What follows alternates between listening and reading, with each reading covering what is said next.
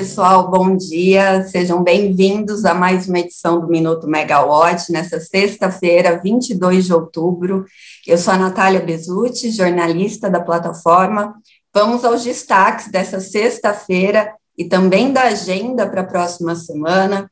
Se essa semana né, teve bastante novidade, semana que vem a gente também tem uma agenda bem cheia. Vamos começar então logo falando sobre a reunião de ontem do Ministério de Minas e Energia, Agência Nacional de Energia Elétrica e as distribuidoras para tentar encontrar uma solução é, que traga equilíbrio econômico e financeiro para as concessionárias de distribuição. É, o, o, que já o que foi deliberado, né, e que já vinha se, sendo antecipado pelo mercado, é que a solução encontrada vai ser uma, um, um novo financiamento para as distribuidoras de energia, nos moldes da, da conta Covid, lá atrás, conta CR, e que vai tentar postergar aí, alongar o prazo com que nós, consumidores de energia, vamos pagar por esse custo elevado da, do despacho termoelétrico no período de escassez hídrica. Então, a, a, ainda não tem valores fixados para essa conta, a, o Ministério vai começar a conversar com um pool de bancos, o, esse financiamento vai ser feito por meio do BNDES com um pool de bancos, nos moldes né, da, da conta Covid, como eu tinha falado. Então, as conversas iniciam na próxima semana para que esse financiamento ocorra já no início de 2022. Então, a gente não tem muita novidade, além do que tudo que já vinha é, sendo comentado, mas agora, pelo menos, o que a gente tem é a posição né, do Ministério, das distribuidoras, da ANEL, de que isso virá na forma de financiamento. É, falando de ANEL, ontem aconteceu a reunião extraordinária de diretoria para deliberar sobre os reajustes tarifários anuais de três distribuidoras de energia elétrica, Enel Goiás, EDP São Paulo e CPFL Piratininga, e esses reajustes, eles estavam previstos para a pauta da reunião ordinária, na terça-feira, mas foram postergados justamente enquanto a ANEL conversava com as distribuidoras e entendia melhor o processo para que não houvesse subsídios cruzados nesse reajuste tarifário. É, o que foi definido é que a bandeira escassez hídrica, que traz uma arrecadação a mais para subsidiar o despacho termoelétrico, ela foi isolada dos efeitos tarifários. É por quê? Porque a CVA Energia, que é uma, uma componente tarifária, né, da arrecadação é, dos custos empregados pelas distribuidoras com a parcela A, a parcela gerenciável, ela, ela iria se sobrepor. Por quê? Porque as empresas já estão despendendo é, valores elevados para gerenciar esse custo a mais das termoelétricas. Então, a ANEL isolou do reajuste a, compan a componente das bandeiras tarifárias de escassez hídrica e considerou apenas a, C a CVA para não ter uma sobreposição no, nos reajustes. Com isso, os reajustes ficaram, né, os deliberados ontem, ficaram acima dos dois dígitos, é, pensando né, na, na Enel Goiás, que ficou em 16,45%, o reajuste médio, então aí levando em consideração o que vem da dos consumidores residenciais, indústrias, que é a parcela A, é, então reajuste médio. A CPFL Piratininga, o reajuste médio é de 12,4%, EDP São Paulo também ficou na mesma casa, 12,39%. A revisão tarifária periódica da Neoenergia Brasília, antiga SEB, também foi deliberada ontem, e o, o efeito médio que foi homologado, aprovado, foi de 11,1%. É, ontem também foi divulgada a pauta da próxima reunião de diretoria, a ordinária, que acontece na terça-feira.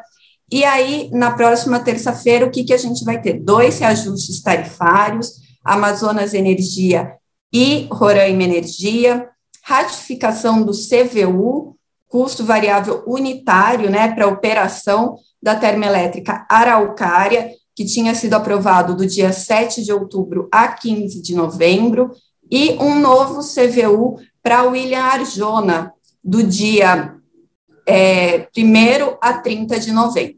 Na pauta ainda está prevista a abertura de uma consulta pública para o orçamento do Operador Nacional do Setor Elétrico para o próximo ano, né, e aí é o ciclo 2022-2024, é, e também volta para a pauta, eu acho que é pelo menos a terceira vez que o processo sai de pauta e volta, que é da, da linha de transmissão Macapá, que, que justamente ocorreu aquela perturbação em novembro de 2020, né, é, a, o operador aí avaliando o que levou ao apagão do Amapá, operador e anel. Então, de novo, volta para a pauta o auto de infração que foi aplicado à transmissora. Vamos ver se dessa vez é deliberado ou sai de pauta novamente. E já que a gente estava falando das tarifas de energia, é importante a gente ficar de olho no movimento dos estados. Depois do Mato Grosso do Sul reduzir a alíquota do ICMS que, é, que incide nas tarifas de energia do Estado, né, foi em três pontos percentuais, agora tem um projeto de lei também para o Estado de São Paulo, é, que foi apresentado no dia 20, está no Diário Oficial do Estado de ontem, é, prevendo uma redução da alíquota do ICMS em dois pontos percentuais. Na semana que vem, o, a Assembleia Legislativa do Amazonas também discute um processo parecido, né? Os estados tentando aliviar as tarifas de energia pagas durante esse período de bandeira de escassez hídrica. Em todos esses projetos, é, é esse o ponto, né? Então, essa redução da alíquota do, IC, do ICMS, ela vai, vai perdurar durante a incidência da, da bandeira escassez hídrica, né, enquanto estiver vigente, e só até 2022. Se é, a bandeira for estendida por um prazo maior, não está é, dentro do, do plano dos estados continuar essa redução do ICMS. Entrando agora um pouco no segmento de óleo e gás, é, aproveitando que ontem o presidente da República, Jair Bolsonaro, falou que vai dar uma ajuda a 750 mil caminhoneiros para conseguir aí subsidiar o aumento expressivo no preço do diesel. Os caminhoneiros estavam anunciando uma paralisação, uma greve a partir de 3 de novembro. Então, o presidente Jair Bolsonaro tentando conter é, essa paralisação, dando um incentivo para essa classe. É, o colega Rodrigo Polito já vinha anunciando né, toda essa movimentação é, dos trabalhadores, e hoje o jornal Valor Econômico publicou também que o preço do diesel, pela primeira vez, rompeu a, ba a barreira dos cinco reais. Então, se você for ver a, o litro, então, se você for ver a greve lá de 2018, o preço do combustível, o litro do S10, custava em média R$ 3,71. Hoje ele já ultrapassou R$ reais o litro. Então, essa é uma tentativa do presidente Jair Bolsonaro para não ter mais é, uma área econômica afetada, né? Então, porque a gente já está com aumento das tarifas de energia, aumento do gás natural, e agora, se os caminhoneiros parassem, poderia também interferir em outras áreas econômicas, inclusive no abastecimento das termoelétricas, é, já que eles levam combustível para muitas aí ainda do sistema isolado. Na próxima semana, como eu falei, vai ser uma semana bem cheia. A gente começa a divulgação do balanço trimestral das distribuidoras, da, das empresas. Então, a gente começa segunda-feira com o, o anúncio, após o fechamento do mercado, da EDP e da Neo Energia. Então, segunda-feira já tem resultado do terceiro trimestre dessas empresas, e aí o calendário continua. É, na segunda-feira, às 10, acontece o, primeiro, o procedimento de reserva é, de capacidade simplificado. É, a gente chama de leilão de reserva, a gente sabe que não é o nome mais adequado, mas sim é, é um procedimento simplificado. Para esse certame, quem acompanhou a live Ligados no Regulatório, se quiser dar um, uma conferida, está na plataforma disponível para assinantes. É, a Ana Carla Pet, presidente da Megawatt Consultoria, ela estima uma contratação em torno de 3 gigawatts.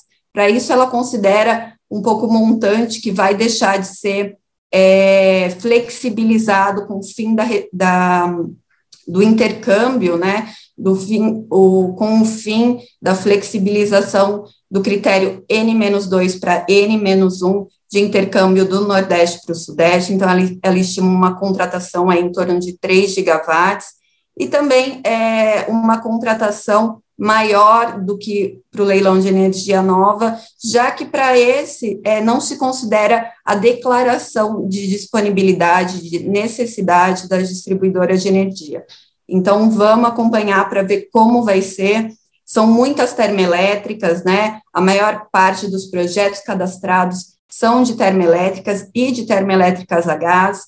O, a, o número de projetos, né, cadastrados pela EPE são 972 projetos, que somam mais de 70 gigawatts de capacidade, é, a grande parte também localizada no Sudeste. Vamos ver como vai se dar essa contratação.